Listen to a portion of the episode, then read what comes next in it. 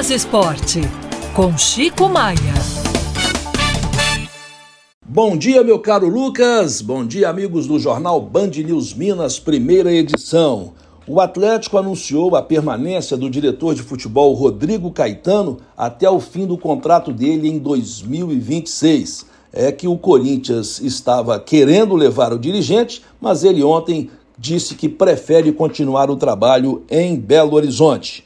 No América, a torcida ficou satisfeita com o anúncio ontem da contratação do meia Moisés, jogador revelado pelo próprio clube, que fez muito sucesso no Palmeiras em 2016 e 2018, sendo campeão brasileiro nessas duas oportunidades. Moisés está com 35 anos de idade, há três anos estava no futebol chinês e retorna ao América para tentar voltar com o time para a Série A do brasileiro. Coelhão ainda não anunciou o nome do novo técnico, assim como o Cruzeiro.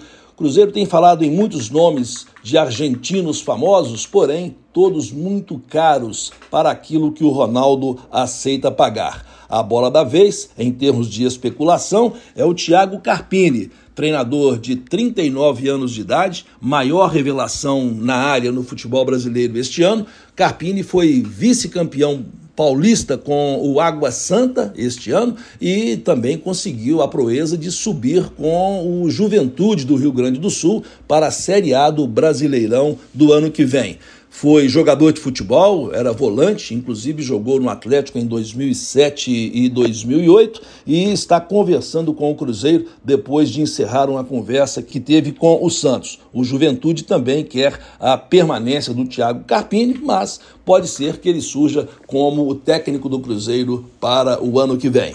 É isso aí, meu caro Lucas. Grande abraço, até segunda-feira. Chico Maia para o jornal Band News Minas, primeira edição.